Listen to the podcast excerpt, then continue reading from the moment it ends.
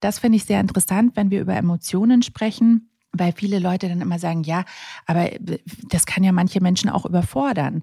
Natürlich kann das Menschen überfordern. Und genau da kommt die Empathie ins Spiel, weil ich als Führungskraft die Verantwortung habe, auch zu spüren, wie viel Nähe eben braucht ein Mensch und dementsprechend auch vielleicht wie viel emotionale Nähe. Herzlich willkommen bei How to Hack, dem Podcast von Business Punk. Schön, dass ihr dabei seid und jetzt Ohren auf, denn bei uns verraten euch erfolgreiche Gründerinnen und Gründer, Macherinnen und Macher und Kreative, was sie in ihrem Job anders machen. Unsere Gäste erklären euch ihre persönlichen Tipps und Hacks fürs Arbeitsleben. Das Beste daran, hier wird nicht um den heißen Brei herumgeredet, sondern es gibt handfeste Learnings. Ich bin Jana, Fernsehredakteurin und Moderatorin und ich freue mich riesig, Gastgeberin dieses Podcasts zu sein. Schön, dass ihr wieder mit dabei seid. Ich freue mich riesig, denn mit dieser Folge fangen wir auch einen neuen Themenmonat an. Mehr verrate ich euch gleich, aber vorab begrüße ich noch meine Lieblingsfranzösin und Kollegin aus der Audio Alliance, Lucille. Bonjour, Lucille. Bonjour, Jana. Ja, genau. Im April werden wir uns dem Thema Disruptor widmen. Du wirst mit Menschen reden, die den Status quo hinterfragen und die Dinge in die eigene Hand nehmen, um die Welt zu verbessern. Und dazu habe ich gleich eine Frage an dich, Jana. Wenn du jetzt einen magischen Stab hättest und eine Branche oder einen Bereich ändern könntest, was wäre es? Das ist eine verdammt schwierige Frage. Lass mich mal kurz überlegen. In der Zwischenzeit kannst du mal eine passende Antwort parat haben. Hast du was im Kopf? ja, okay. Das ist tatsächlich eine fiese Frage, muss ich zugeben. Ähm, also, wenn wir in der Businesswelt bleiben, dann würde ich gern Micromanagement und ähnliches verschwinden lassen. Mhm. Also, ich wünsche mir generell einen besseren Umgang miteinander, egal wo in der Hierarchie man steht. Ja, okay, kann ich total verstehen. Was ich, ich habe jetzt kurz überlegt, was ich jetzt sonst gerne verändern würde, wäre, glaube ich, ein paar Schritte, bevor wir ins Berufsleben einsteigen, nämlich unser Bildungssystem. Da ist noch so viel Luft nach oben mhm. und verschwendetes Potenzial. Also wenn wir jetzt wirklich auf die Businesswelt gucken und auf die Zeit davor, dann definitiv Bildungswesen. Ja, definitiv auch super wichtig. Aber lass uns jetzt zu unserer heutigen Gästin kommen. Magdalena Rogel hat natürlich keinen magischen Stab, aber sie setzt ihren ganzen Kräften dafür ein, mehr Platz für die Gefühle am Arbeitsplatz zu schaffen. Sie ist davon überzeugt, nicht nur Arbeitnehmenden und Führungskräften würde es gut tun, sondern dem ganzen Unternehmen. Ja, und mit Gefühl im professionellen Kontext kennt sie sich besonders gut aus, denn sie hat ihre Karriere als Sozialpädagogin begonnen, also in einer Branche, wo Mitgefühl ja einfach dazugehört. Und jetzt ist sie Führungskraft bei Microsoft und sie hat es sich zu ihrer Mission gemacht, dieses Mindset auch in andere Berufsfelder zu bringen. Sie hat sogar ein Buch über das Thema geschrieben, Mitgefühl, warum Emotionen im Job unverzichtbar sind, lautet der Titel. Mehr dazu erzählt sie mir jetzt. Los geht's. Ich finde, du bist viel zu emotional. Diesen Satz hat eine Kollegin vor einiger Zeit zu dir gesagt. Was hat das in dir ausgelöst, Lena? ja, das hat in dem Moment ähm, ziemlich viel in mir ausgelöst und auch ähm, für die vielen Monate und Jahre, die dann danach kommen. Ähm, am Ende hat dieser Satz tatsächlich ein Buch ausgelöst, aber in dem Moment war ich ähm, ehrlich gesagt ziemlich getroffen, weil ich in einer Situation war, in der ich so das Gefühl hatte, ich bin gerade total bei mir. Ich habe einen Workshop gemacht und es hat sich alles so richtig und gut angefühlt. Und ähm, dann kam nach diesem Workshop eine Kollegin eben auf mich zu und hat das gesagt. Ähm, ich habe erstmal so ein bisschen auf Autopilot geschaltet und du kennst das vielleicht. Dann habe ich gesagt, vielen Dank für dein Feedback, wie man das so macht, ganz professionell. Und ähm, habe aber schon gemerkt, dass mich das getroffen hat. Und dann habe ich äh, sehr lange drüber nachgedacht und überlegt und habe eigentlich gemerkt, dass mir das sehr, sehr leid tut, dass ein junger Mensch, das war damals ihr erster Job nach dem Studium, schon so ein ähm, Bild von der Arbeitswelt hat, dass wir Emotionen dort nicht zeigen dürfen und vor allem, dass die die Autorität untergraben.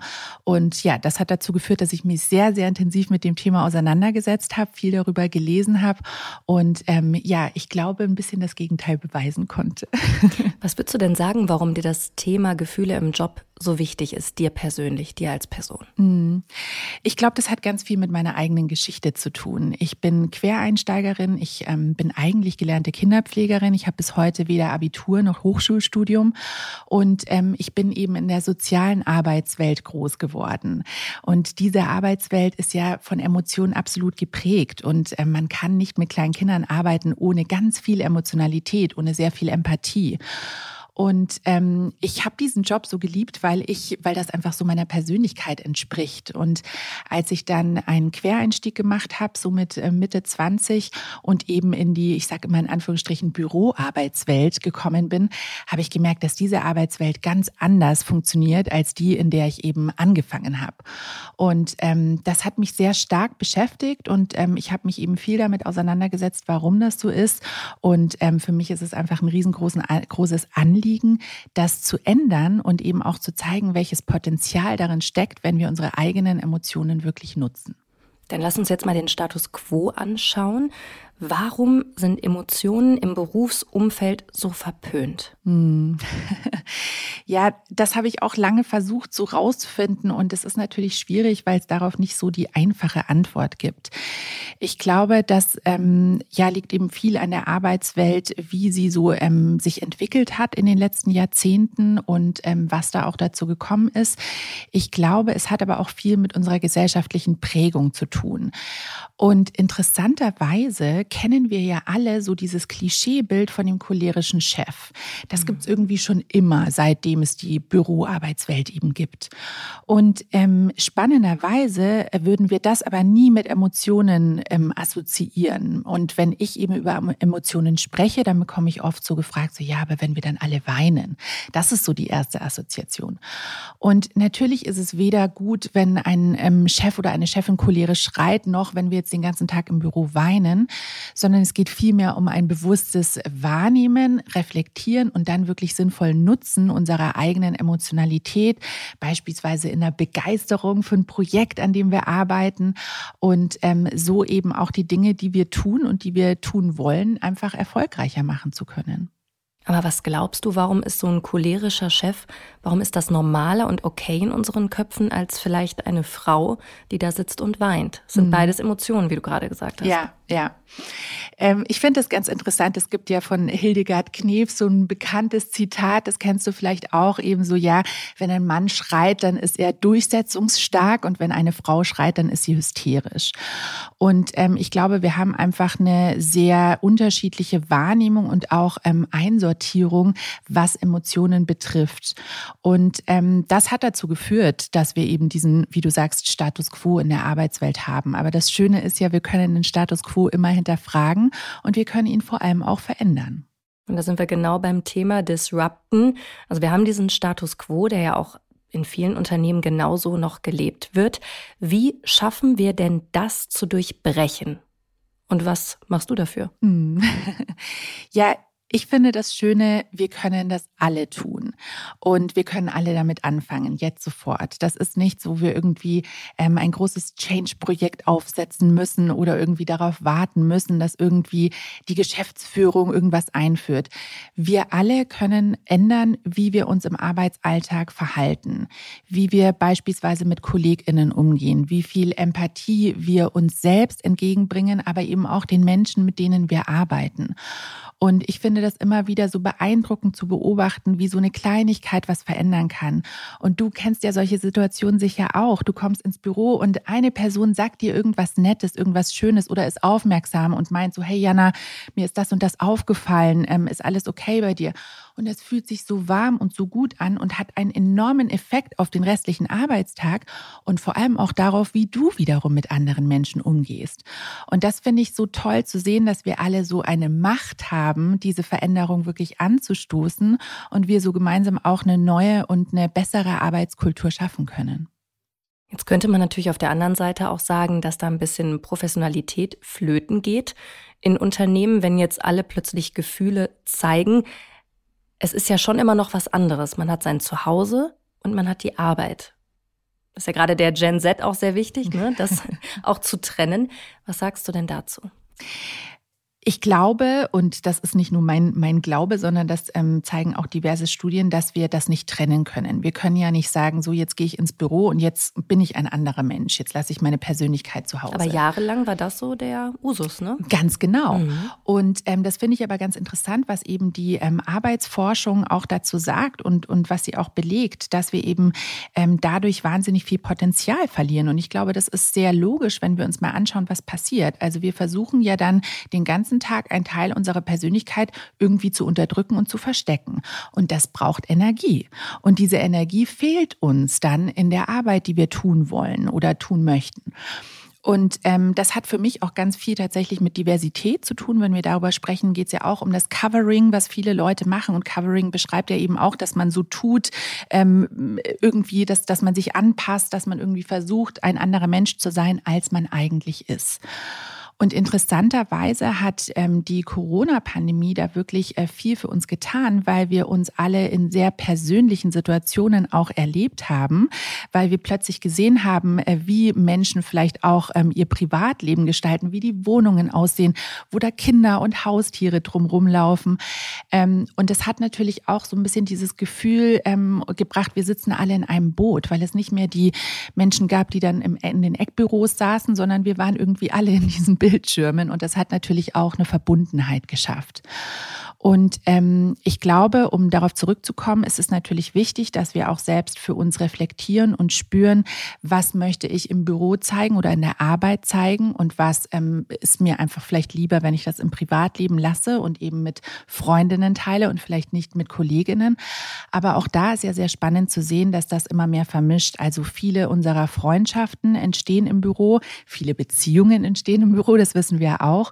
Und deshalb lässt sich das gar nicht mehr so trennen. Ich glaube, glaube, das ganz Relevante ist einfach immer wieder zu reflektieren und wirklich zu spüren, sich bewusst über sich selbst zu werden, was fühlt sich für mich richtig an, einfach auch Dinge auszuprobieren und dann zu gucken, okay, wo finde ich so meinen Sweet Spot, wo fühlt sich das für mich gut und richtig an und wie kann ich dann auch eben mein volles Potenzial nutzen. Mhm. Stichwort Work-Life-Blending mhm. hört man da ja auch in vielen Fällen, aber das, was ich eben noch mal meinte, dass du zum Beispiel eine Generation hast, die Gen Z, die sagt, ich will das eher trennen. Mhm. Wie passt denn das zusammen? Ich glaube, das ist genau das, was ich gerade angesprochen habe. Ähm, eben auch für sich zu trennen, was möchte ich wo teilen. Und ich glaube, das hat gar nicht viel ähm, oder gar nicht nur mit der Arbeitswelt zu tun, sondern wir kennen das ja auch im Privaten. Ähm, du hast sicher auch Freundinnen, mit denen sprichst du über bestimmte Themen und Freundinnen, mit denen sprichst du über andere Themen. Das hat ja auch sehr viel einfach mit der jeweils individuellen individuellen Beziehungsebene zu tun.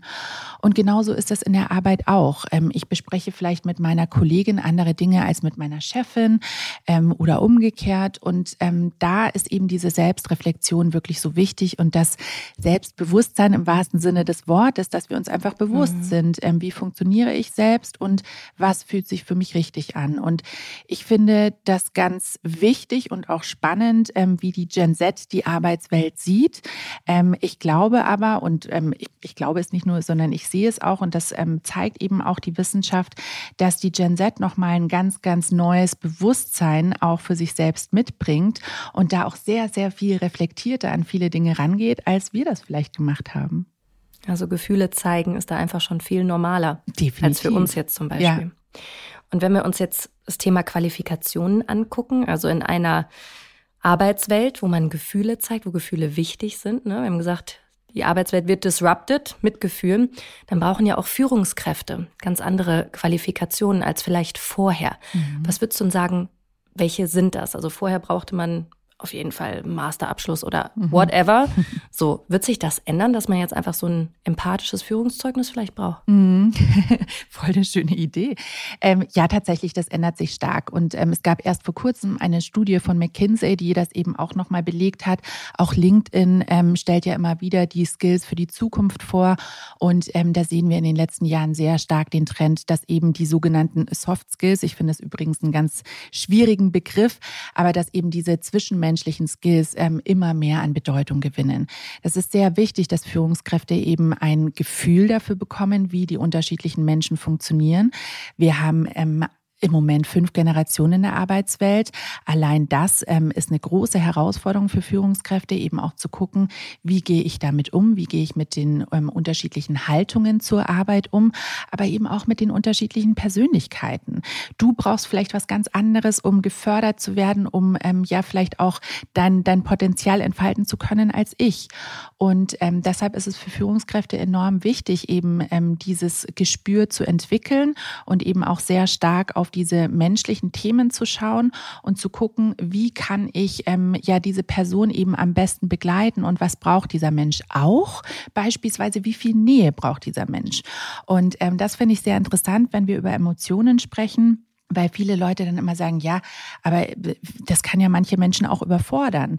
Natürlich kann das Menschen überfordern. Und genau da kommt die Empathie ins Spiel, weil ich als Führungskraft die Verantwortung habe, auch zu spüren, wie viel Nähe eben braucht ein Mensch und dementsprechend auch vielleicht wie viel emotionale Nähe.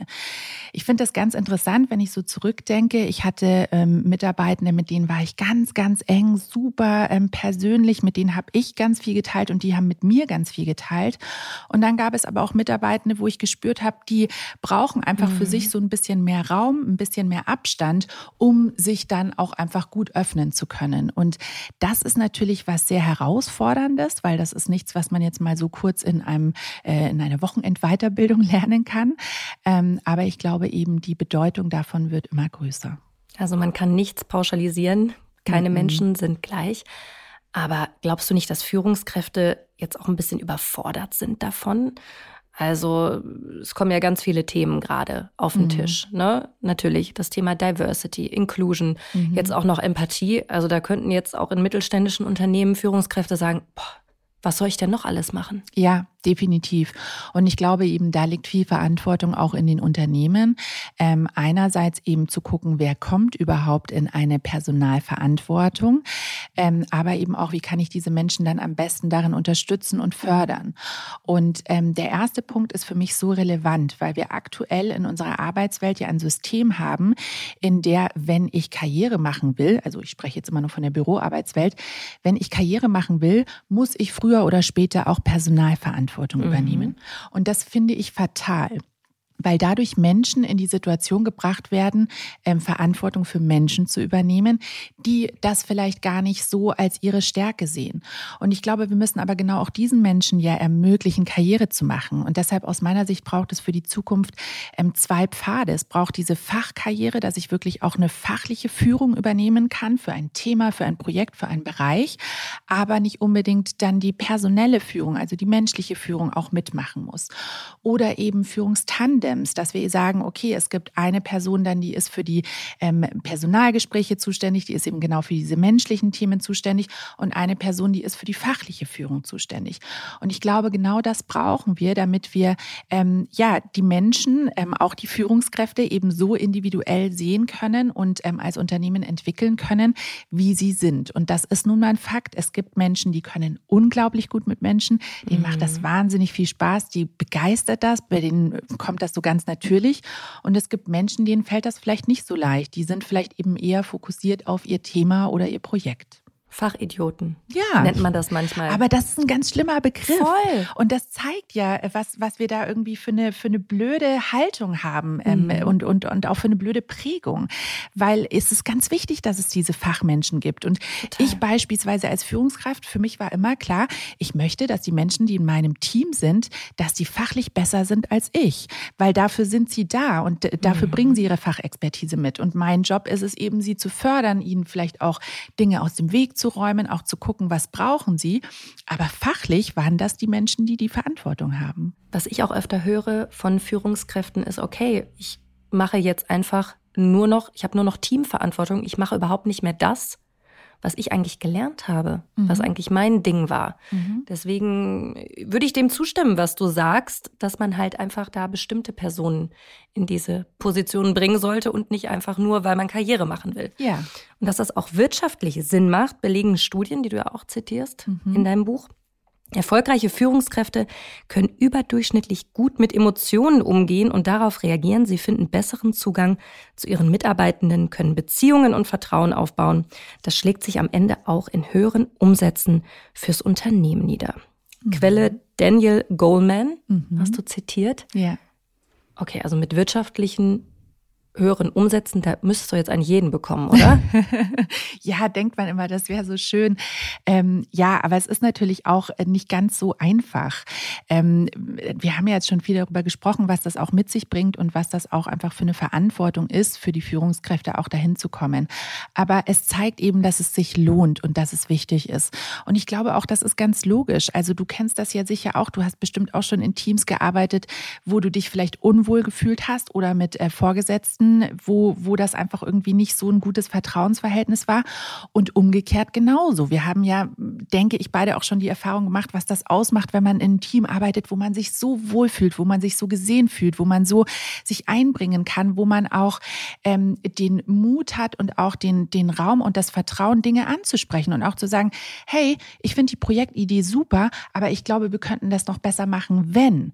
Und wenn ich eben ähm, ein Team habe, in dem ich nicht dieses Verhältnis habe, in dem ich denke so, oh Gott, wenn ich das jetzt sage, dann wird wieder mit den Augen gerollt und dann wird es mhm. wieder nicht angenommen oder dann fühlt sich meine Chefin auf den Schlips getreten, wie auch immer. Ähm, dann geht natürlich viel Potenzial verloren und die Projekte werden einfach sehr viel besser, wenn wir so ein vertrauensvolles Verhältnis haben und wenn ich eben auch das Gefühl habe, ich kann alles einbringen, was ich habe und wir haben aber eben auch so eine emotionale Sicherheit, dass wir über Dinge diskutieren können. Also, dass nicht nur Ja-Sager mhm. in einem. Team sind, dass man sich auch mal ein bisschen reibt. Was würdest du denn sagen? Jetzt haben wir viel über die Führungskräfte gesprochen und was die jetzt alles machen müssen oder auch nicht mehr machen dürfen. Welche Verantwortung haben denn Arbeitnehmerinnen und Arbeitnehmer, Leute, die in den Teams arbeiten? Eine genauso große, ganz klar. Und für mich ist es auch sehr interessant, ähm, wie wir immer über Führung sprechen, weil aus meiner Sicht ist äh, Führung vor allem auch eine Haltung. Leadership ist eine Haltung. Und diese Haltung können wir alle annehmen. Das hat nichts damit zu tun, welchen Titel ich habe oder welchen Job ich habe. Ähm, eben diese, diese Leadership-Haltung bedeutet für mich, Verantwortung zu übernehmen für mein eigenes Verhalten, für meine Projekte, für meine KollegInnen, ähm, eben auch Empathie zu zeigen, auch zu gucken, wie kann ich ein gutes Vorbild sein. Und ähm, es gibt ja immer Menschen im Team, die neu dazukommen, für die wir ein Vorbild sein können. Ganz egal, ähm, wie das altersmäßig vielleicht auch strukturiert ist. Und ähm, das finde ich so wichtig, dass wir ähm, uns das immer wieder bewusst bewusst machen, dass wir alle diese Leadership-Haltung einnehmen können, dass wir nicht darauf warten müssen, in einer bestimmten Position zu sein, um ähm, Dinge vielleicht auch anders zu machen und eben mit diesem positiven Vorbild, mit diesem Beispiel auch vorangehen zu können. Jetzt hast du aber eben gesagt, okay, nicht jeder hat so Leadership Skills, es sollte nicht jeder in eine Führung kommen. Wie kann man denn dann von Arbeitnehmenden erwarten, dass sie so ein Mindset haben? Also es gibt ja ganz klar Leute, die absolut nicht so sind. Mhm, ja, und das hat natürlich viel mit der gesellschaftlichen, mit der sozialen und auch mit der familiären Prägung zu tun. Ähm, das fand ich sehr interessant. Dazu habe ich auch viel recherchiert und mir angeguckt, was eben dazu führt, wie wir mit unseren eigenen Emotionen umgehen oder wie wir es einfach auch nicht tun, weil wir es vielleicht nie gelernt haben oder weil uns vorgelebt wurde, dass es ähm, nicht gut ist, weil uns uns als Kind vielleicht gesagt wurde, ähm, ja, jetzt äh, komm, reiß dich zusammen, äh, war nicht so schlimm, wie auch immer. Also es sind ja ganz viele Dinge, die da sehr früh schon passieren und ähm, die uns bewusst oder vor allem auch unbewusst einfach ähm, ja so ein bisschen eine Prägung mitgeben, wie wir dann im weiteren Verlauf unseres Lebens auch mit den eigenen Emotionen umgehen und ob wir eben eine bewusste Wahrnehmung haben oder gar keine Wahrnehmung. Und ähm, das, das ist sehr herausfordernd und sehr schwierig ähm, das erstmal auch für sich ähm, ja so wahrzunehmen und, und zu reflektieren, wo bin ich da, wo stehe ich da. Aber ähm, wir können das alle tun und ich glaube, wir sollten das vor allem alle tun. Das hat nichts damit zu tun, dass wir jetzt alle gleich äh, super emotional sein müssen. Ich weiß, ich bin ein sehr emotionaler Mensch und ich werde das immer sein. Und ähm, es gibt vielleicht auch Menschen, die ihre Emotionen anders ausdrücken als ich und vielleicht nicht so offen damit umgehen. Und das ist total okay, weil das ist ja auch eine emotionale Diversität, die wir ähm, ganz unbedingt zulassen müssen. Und auch da sind wir wieder beim Punkt Empathie. Ich kann nicht von jedem Menschen erwarten, gleich mit Emotionen umzugehen, mhm. weil wir alle eine ganz unterschiedliche Geschichte und Prägung einfach mitbringen. Lass uns mal gucken, wie man das ganz praktisch umsetzen kann. Okay, wir wollen die Arbeitswelt disrupten mit Gefühlen. Wie sieht das ganz praktisch aus? Zum Beispiel so ein Onboarding-Prozess. Mhm.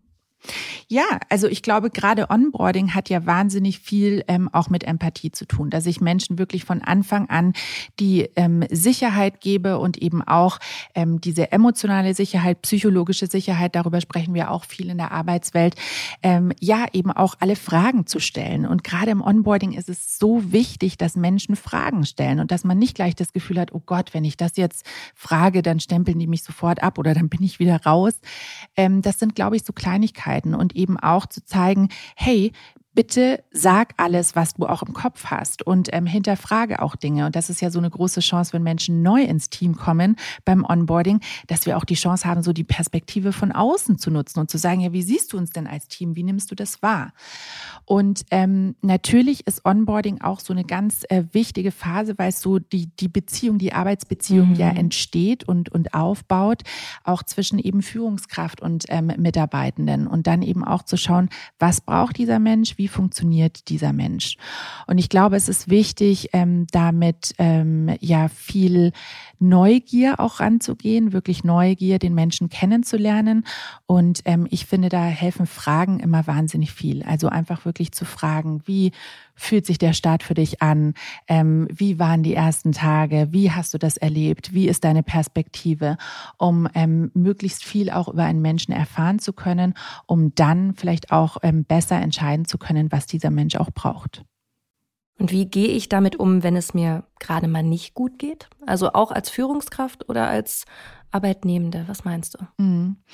Ähm, ich glaube, da gibt es keine allgemeine Antwort drauf, weil da sind wir wieder beim Punkt, es geht sehr darum, was ich für ein Mensch bin, wie viel ich davon vielleicht auch teilen kann und möchte und aber auch, was ich, was ich für ein Verhältnis habe. Ich habe da aber eine ganz spannende ähm, kleine Story dazu, die mir selbst sehr die Augen geöffnet hat.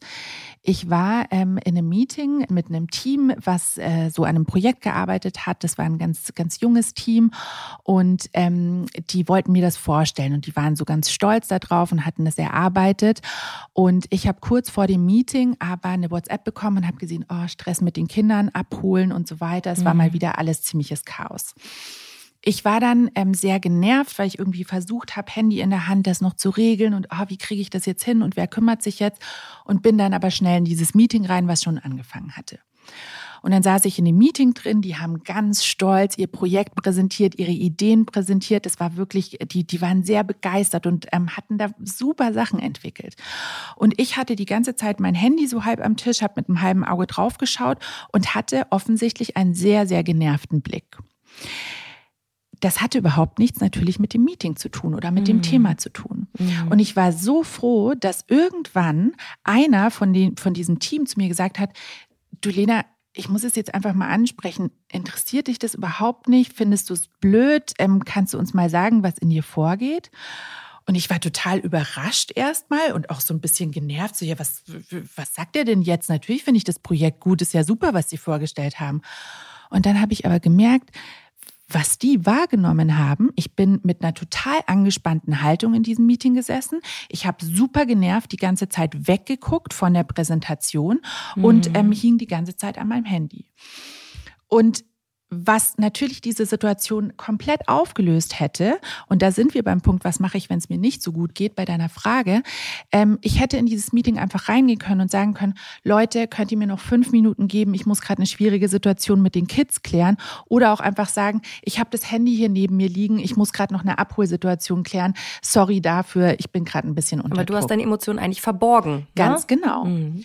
Und ich glaube, das, das ist so eine Kleinigkeit und ich, wir alle kennen solche Situationen, wo wir irgendwie gestresst waren von was ähm, oder wo, wo uns irgendwie was schwer im Magen liegt, wo wir vielleicht irgendwie gerade was äh, stark im Kopf haben, was uns rumgeht und uns einfach nicht so fokussieren können.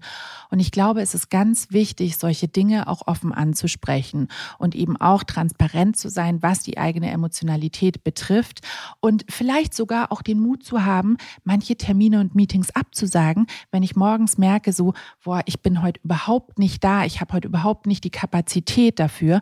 Und ich mache das mittlerweile. Also gerade wenn ich Tage habe, an denen ich merke, so, das wird ein, ist ein schwieriges Gespräch oder das ist einfach auch ein sehr, sehr wichtiges Gespräch. Ich möchte da auch wirklich komplett dabei sein. Und wenn ich einfach vorher merke, nee, kann ich heute nicht, dann schiebe ich diese Sachen auch.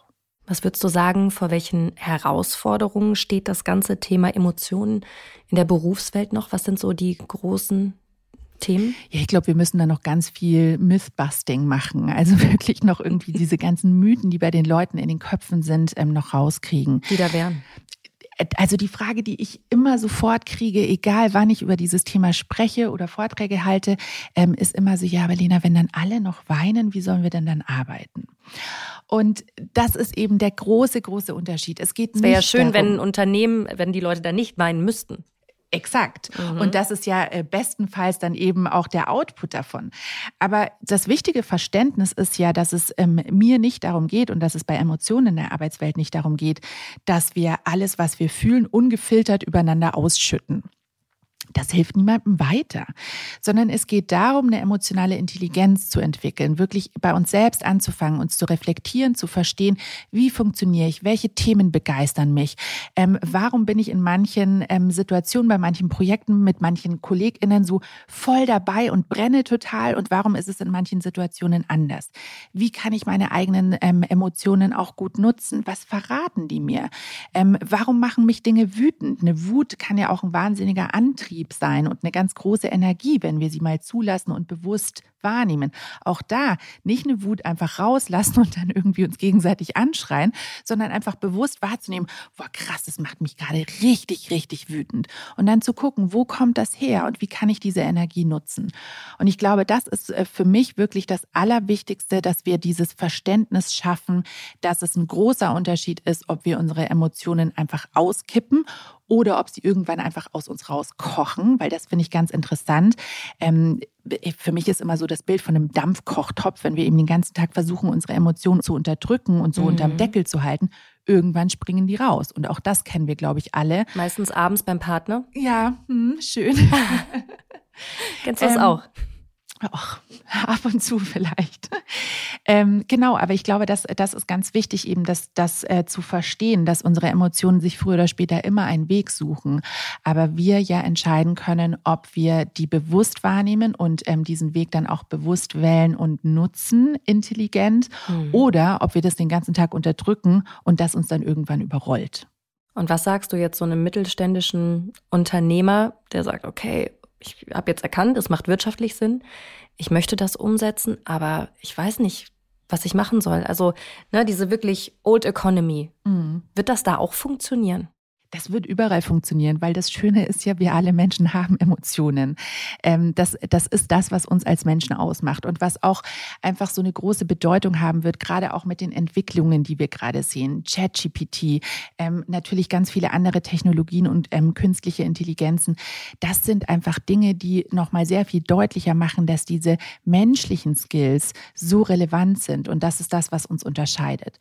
Und deshalb, ja, auch bei den Mittelständlern ist das ganz relevant und ich erlebe übrigens oft, dass die da schon ein ganzes Stück weiter sind, weil die vielleicht kleinere Teams sind, weil das eh mhm. eh vielleicht ein familiäreres äh, Zusammenarbeiten ist und ähm, die damit schon einen ganz natürlichen Umgang haben, ohne jetzt irgendwie äh, klar darüber zu sprechen, ja, wir, wir nutzen jetzt unsere Emotionen, aber es ist eben so was Natürliches. Und ich glaube, da müssen wir wieder hin, dass wir wirklich so dieses Natürliche, wie wir als Menschen funktionieren, auch wieder mehr in der Arbeitswelt zulassen dass das vielleicht auch ein Vorteil ist. Jetzt hast du es eben schon angesprochen, künstliche Intelligenz. Ist das so das mhm. Einzige, was uns davon unterscheidet? Unser Mitgefühl, oder? Äh, definitiv, ja. Und äh, deshalb bekommt es einfach so eine große Bedeutung und so eine wichtige Bedeutung. Wir müssen eben ähm, sehr, sehr stark darauf achten, was, was ähm, macht uns als Menschen aus und wie können wir das nutzen und wie können wir eben auch am besten dann diese Technologien auch unterstützen und begleiten und ähm, mit ihnen arbeiten, weil das wird ganz klar die Zukunft sein. Wir sehen da ja gerade einen Riesensprung, mhm. ähm, finde ich, in den letzten Monaten, was sich da entwickelt hat. Und ähm, deshalb ist es umso wichtiger, dass wir uns eben auf unsere ja, menschlichen Stärken fokussieren. Und zur Menschlichkeit gehört ja auch so ein bisschen die Herkunft. Ich würde hier so gerne so einen kleinen Switch machen. Mhm. Du hast es vorhin schon angesprochen, dass du ja komplette Quereinsteigerin bist. Also mit Mitte 20 warst du geschieden, alleinerziehend und hast versucht, dich und deine zwei Kinder vom Gehalt einer Kinderpflegerin in München durchzubringen. Ne? Gar nicht mal so einfach in München. So jetzt, zwölf Jahre später, bist du Führungskraft bei Microsoft. Was hast du da mitgenommen oder was sind auch so deine Tipps und Hacks? Das ist ja so eine krasse Situation mhm. und Entwicklung. Ja, ja. Wie hast du das gemacht? Also ganz spannend ist für mich wirklich ähm, darüber nachzudenken, in, in was für einem emotionalen Rollercoaster ich da war. Und das dabei. ist eigentlich eine mhm. gute Verbindung ja zu dem äh, Themenblock, den wir gerade besprochen haben. Weil ähm, für mich war Kinderpflegerin immer mein absoluter Traumjob. Und das war auch ein großer Teil meiner Identität. Ich hatte nie einen anderen Berufswunsch. Ich habe nie darüber nachgedacht, was ich sonst machen könnte, sondern für mich war immer, soweit ich zurückdenken kann, ganz klar, dass ich Kinderpflegerin werde. Und plötzlich war das weg. Und damit war eben auch ein großer Teil meiner Identität weg. Aber es war ähm, natürlich auch meine Existenz bedroht einfach. Ähm, mhm. Es war mhm. ganz realistisch, klar. Ähm, ich schaffe das nicht ähm, mit dem Gehalt, ähm, die, mit, mit den zwei Kids in einer der teuersten Städte Deutschlands, eben München. Und ähm, ich bin wirklich einige Monate extrem in der Luft gehangen und ich wusste überhaupt nicht mehr, wer ich bin. Und ich habe irgendwie morgens in den Spiegel geschaut und dachte, okay, was mache ich hier? Was, wie, wie soll ich dieses Leben weiterleben? Wo geht es weiter? Und ähm, ich habe irgendwann festgestellt, dass ich versuche, die ganze Zeit einfach irgendwie nur weiterzumachen und dass ich mir selbst aber überhaupt nicht den Raum gebe, das zuzulassen, was ich gerade fühle. Mhm. Ich habe mir nicht den Raum gegeben, richtig, richtig wütend zu sein, richtig, richtig traurig zu sein, diese Angst auch zu spüren, sondern ich habe jeden Morgen versucht, so, ja, Kinder, so jetzt machen wir weiter, hm, super, wird schon alles. Und ähm, das hat mir gezeigt, wie viel Energie ich mir da selbst auch weggenommen habe. Mhm. Und ich hatte aber auch Angst, Angst davor, diese Emotionen zuzulassen. Für mich war gerade Wut ähm, so ein Thema, wo ich gesagt habe, nee, das möchte ich nie in meinem Leben haben. Und ähm, das hat nichts mit mir selbst zu tun. Aber erstaunlicherweise sind wir alle ab und zu mal wütend. Und gerade in so einer Situation darf und soll man wütend sein. Und ich habe mir damals dann so ein bisschen ähm, ein Limit gesetzt. Und ich habe gesagt, okay, bis zu meinem Geburtstag darf jetzt alles raus, was raus muss. Und ich lasse es jetzt einfach kommen. Und ich sag's dir, es hat sich so gut angefühlt. Mhm. Klar, es hat mich auch manchmal überfordert, weil es so viel war und alles da war. Aber es war so wichtig für mich. Und ganz interessant finde ich, dass Wut nicht nur sprachlich sehr, sehr eng an Mut dranhängt. Und ich habe gemerkt, als ich eben diese Wut zugelassen habe, was das für eine enorme Kraft ist. Und diese Kraft konnte ich dann für mich so nutzen und ich habe gesagt, so, nee, ich krieg das hin und mm. ich finde einen Weg und ich werde weitermachen und ich werde das irgendwie schaffen. Und das war für mich so toll zu spüren. Ich hatte überhaupt keine Ahnung, was und wie, aber ich wusste einfach, ich schaffe das.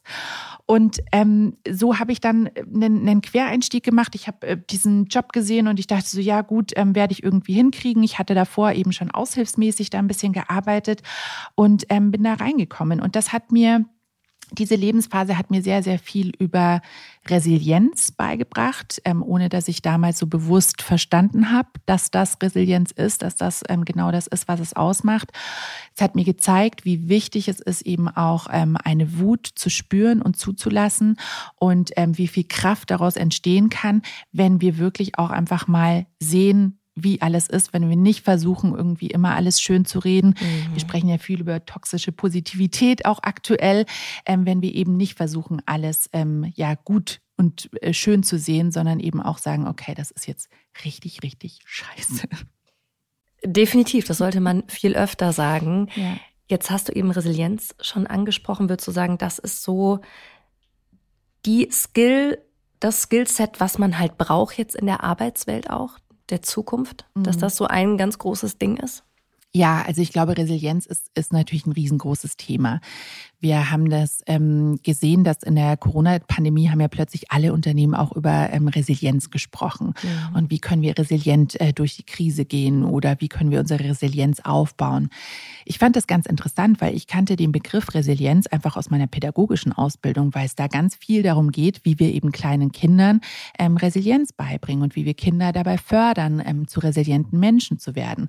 Hat viele und Parallelen oder? Absolut. Kinder, Arbeitswelt? Definitiv. Wirklich. Also ich, ich finde das so, so interessant zu sehen, wie viel ähm, ich aus meinem, aus meinem alten Job oder aus meiner Ausbildung wirklich mhm. jeden Tag mhm. nutzen kann. Und eben gerade das, das Thema Resilienz, das war für mich so interessant, wo ich dachte so, ach, wo kommt denn dieser Begriff jetzt her in dieser Büroarbeitswelt, den ich ja aus meiner alten Welt eigentlich kannte?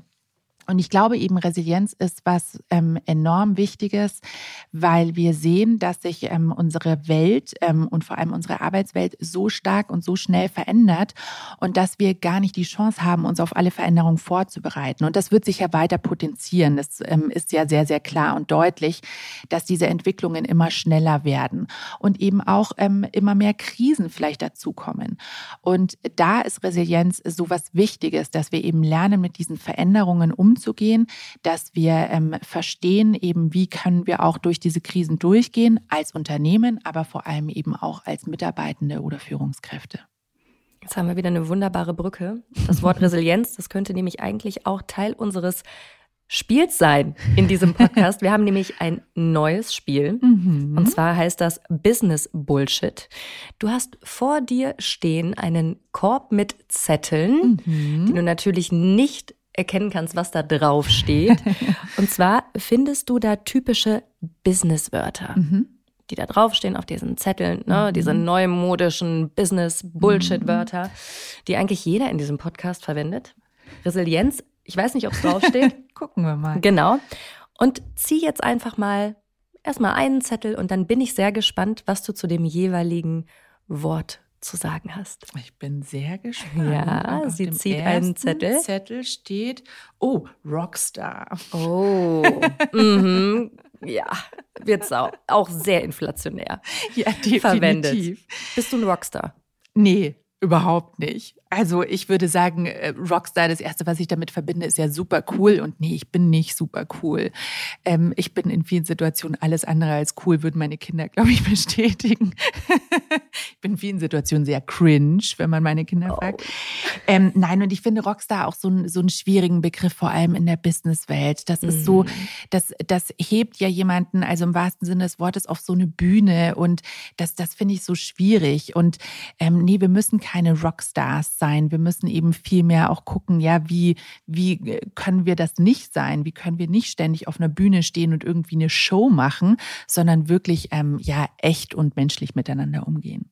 Teamplayer wäre vielleicht ein guter ja, Gegenbegriff, ne? Ja, voll ja? gut. Mach weiter. Zieh noch eins. Okay, gucken wir mal. Ähm, hier kommt, oh, Fuck-Ups. Hm. Oh, ja gut. Jetzt kannst du natürlich mal was Persönliches erzählen. Ach ja, ich glaube, ich hatte so viele Fuck-Ups schon in meinem Leben. Und natürlich irgendwie, ähm, ja, alles, was zu meinem Quereinstieg geführt hat, könnte man auch sagen, war ein großer Fuck-Up. Ähm, und ich finde, ja, also ehrlich gesagt, ich, ich habe so ein bisschen ein Problem auch mit diesem ganzen großen Fuck-up-Abgefeiere, mhm. weil ähm, ich, für, für mich ist es so ein bisschen in meiner Wahrnehmung, dass es so kippt, dass ähm, Fuck-ups immer total cool sind und so super mhm. und wir machen mhm. noch eine Fuck-up-Night und wir feiern das. Ähm, ich finde, es ist auch ganz wichtig, so Fuck-ups und Sachen, die nicht gut gelaufen sind, als genau das wahrzunehmen und zu sagen, so ja, es war echt richtig scheiße. Und ich habe da echt einen richtig großen Fehler gemacht.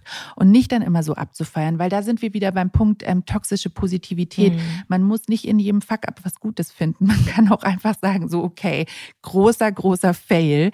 Ähm, beim nächsten Mal muss ich es echt anders machen. Und ähm, das ist, glaube ich, für mich so ein bisschen das Thema, dass ich da ja irgendwie ein zwiegespaltenes Verhältnis habe zu diesem Fuck-up-Trend. Mhm. Sehr spannend Komm, noch einer, einer geht noch. Einer geht noch. Einer geht Gucken noch. Gucken wir mal, was ist der krönende Abschluss? Ähm, oh, Purpose. Mm. ja, komm, also das, das wird tatsächlich eigentlich in jedem Podcast verwendet, dieser Begriff. Oder ja. Unternehmenskultur, unser mhm. Purpose. Ja. So. Ist das irgendwie so ein ja, Weichwashing, weißt du, was ja, ich meine? ach total. Und ich finde das auch ganz schwierig, ähm, ja, weil, weil das irgendwie so ein, so ein Überbegriff ist. Und eigentlich, also niemand von uns würde doch sagen können, was ist jetzt die klare Definition davon. Mhm. Alle sprechen darüber, eigentlich weiß niemand, was wir meinen. und ähm, ja, ich, ich finde ganz gut, wenn du sagst Unternehmenskultur, und ich glaube, das passt auch ähm, dazu. Es geht ja nicht darum, was ein Unternehmen sich für einen schönen Purpose irgendwie auf die Webseite schreibt sondern es geht darum, was wir im Alltag leben. Und das finde ich übrigens super interessant, weil ich auch dazu ähm, viel recherchiert habe. Es gibt auch ähm, sowas wie Corporate Emotions. Und ähm, das hängt vielleicht auch viel mit Purpose zusammen, dass Unternehmen eben meinen, so ja, wir können unseren Purpose setzen und ähm, da machen wir jetzt einen coolen Claim dazu und dann machen wir eine super Website und eine tolle interne Kommunikation. Und dann denken sie, super, das ist unser Purpose. Funktioniert aber nicht, erstaunlicherweise, überraschenderweise. Weise, weil es eben darum geht, ähm, welche Emotionen die Mitarbeitenden jeden Tag mit reinbringen. Und dieses Corporate Emotions, das entsteht eben genau da. Und finde ich ganz interessant, weil ich glaube, was wir alle kennen, ist dieses Teamgefühl oder dieser Mannschaftsgeist, was es aus dem Sport gibt. Und nichts anderes sind eigentlich Corporate Emotions. Mhm. Und deshalb im Unternehmen kann sich den tollsten Purpose ausdenken, wenn das eben nicht gelebt wird von den Mitarbeitenden und wenn das nicht gefühlt wird, dann ist der Purpose absolut verpufft. Und ich glaube, das ist wirklich das Wichtige, dass wir da sehr viel stärker auch schauen, ähm, wie können wir das menschlich wirklich mit Leben füllen und prägen und was brauchen die Mitarbeitenden oder die Führungskräfte dazu und nicht sagen, so, das ist jetzt unser Purpose Claim, fertig, ähm, liefert mal ab. Mhm. Merke ich da vielleicht schon eine neue Buchidee bei dir? Ganz zum Abschluss, wir kommen ja langsam hier zum Ende. Wenn du jetzt nochmal ein Buch schreiben könntest, würdest, was wäre das Thema?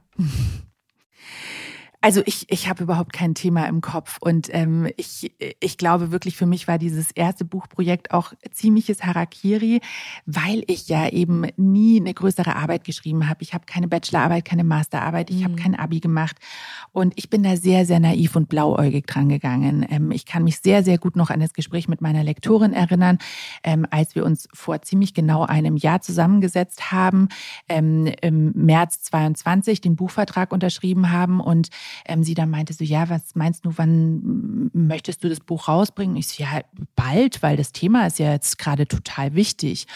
Und dann meinte sie so, ja, also in der Buchwelt, das wusste ich damals auch nicht, gibt es immer das Herbstprogramm und das Frühjahrsprogramm. Und ich so, ja klar, Herbstprogramm, Frühjahrsprogramm, ich warte doch nicht so lange. Und dann hat sie mich so angeschaut, meinte so, ja, aber also dann müsstest du das Manuskript Mitte Juni abgeben. Und wir hatten eben ja März. Und ich war so, mhm. ja, was ist das Problem daran? Jeder, der schon mal ein Buch geschrieben hat, wird jetzt sagen, oh mein Gott. ja, und so hat sie mich auch angeguckt. Mhm. Aber ähm, ich, ich bin ein sehr dickköpfiger Mensch und für mich war, stand es vollkommen vollkommen außer Frage, dass das natürlich easy peasy machbar ist. Ich hatte vielleicht kurzzeitig ausgeblendet, dass ich auch noch einen Vollzeitjob und Kinder habe. aber irgendwie hat es geklappt. Ähm, es hat mich aber wahnsinnig viel Energie gekostet und gerade auch dieses Thema ähm, hat nochmal ganz, ganz viel mit mir selbst gemacht. Und ähm, ich glaube, da hat in mir selbst nochmal so viel gearbeitet und hat das, das hat auch nochmal so viel ausgelöst. Und das muss ich jetzt erstmal alles setzen und gucken. Und wer weiß, vielleicht kommt irgendwie ein Thema, wo ich sage, boah, da habe ich so viel Leidenschaft dafür, genauso viel Leidenschaft wie für Emotionen in der Arbeitswelt. Ich glaube aber auch, über Emotionen in der Arbeitswelt sollten wir noch ganz viel und ganz lang sprechen. Und ähm, bis dahin werde ich, glaube ich, kein neues Buch schreiben. Da ist auf jeden Fall noch viel Arbeit zu leisten, mhm. viel zu disrupten. Mhm. Und ganz zum Abschluss, wie hast du dich gefühlt? Während unseres Gesprächs? Danke für die Frage. Ähm, ich habe mich total gut gefühlt. Ich fand es sehr, sehr schön. Wir sind hier in einem besonderen Ambiente. Oh ja. Und ähm, ja, das, das hat sich ganz warm angefühlt und ähm, ich hatte das Gefühl, wir hatten ein gutes Vertrauen zueinander und ich finde, das ist die wichtigste Grundlage auch für ein schönes Gespräch. Perfekter Abschluss, oder? Absolut. Bis ganz bald. Vielen, vielen Dank, liebe Lena. Danke dir, Jana. Also, ich muss sagen, dass ich schon von Anfang an davon äh, überzeugt war, dass die Arbeitswelt mehr Mitgefühl braucht. Aber nach dem Gespräch bin ich es noch mehr. Wir sind keine Roboter, sondern Menschen. Die eigenen Emotionen in einem professionellen Kontext auszublenden, ist einfach ein unglaublicher Energieverlust.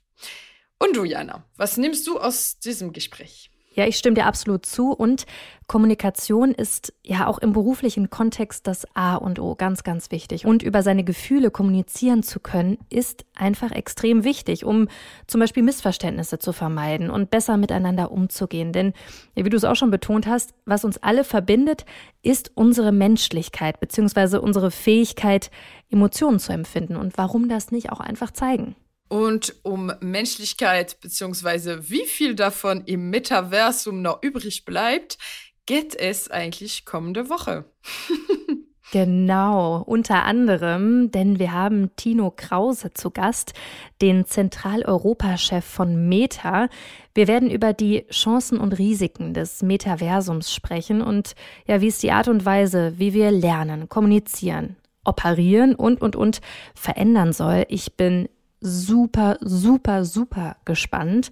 Und ihr könnt es auch, weil ich glaube, da kommt was Großes auf uns zu. Es ist auch nicht ganz unkritisch, die ganze Sache. Darüber werde ich mit Tino reden. Also freut euch drauf und schaltet unbedingt ein. Und wie immer an dieser Stelle freuen wir uns natürlich immer über Feedback von euch, Anregungen, Lob, Kritik. Und das könnt ihr wie immer direkt an mich schicken, entweder bei LinkedIn oder bei Instagram. Da heiße ich genauso wie im wahren Leben Jana Linke und ich freue mich, wenn ihr nächste Woche wieder mit dabei seid. Bis dann.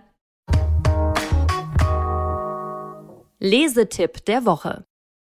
Unser Themenmonat ist ja Disruptor. Und ein Bereich, der unbedingt disrupten werden muss, ist zweifellos die Immobilienbranche. Und genau mit diesem Thema beschäftigt sich die neueste Ausgabe von Business Punk, die letzte Woche erschienen ist. Es geht um den Traum von den eigenen vier Wänden, aber für Normalos, nicht für Superreiche. Mit Fragen wie, lohnt es sich für einen Euro eine Villa in der Pampa zu kaufen? Oder sollten Unternehmen ihren MitarbeiterInnen eine Wohnung anbieten? Alle Antworten findet ihr im Heft. Also, ab zum nächsten Kiosk oder zum Online-Shop von Business Bank und viel Spaß beim Lesen. Das war How to Hack für heute. Ich hoffe, es hat euch gefallen. Immer donnerstags gibt es eine neue Folge. Abonniert uns gerne fleißig auf RTL Plus Musik oder wo auch immer ihr Podcasts hört. Und über eine 5-Sterne-Bewertung würden wir uns natürlich auch sehr freuen. How to Hack ist eine Produktion der Audio Alliance. Host Jana Linke. Redaktionelle Mitarbeit Lucille Garnier und Nicole Plich. Audioproduktion Lia Wittfeld.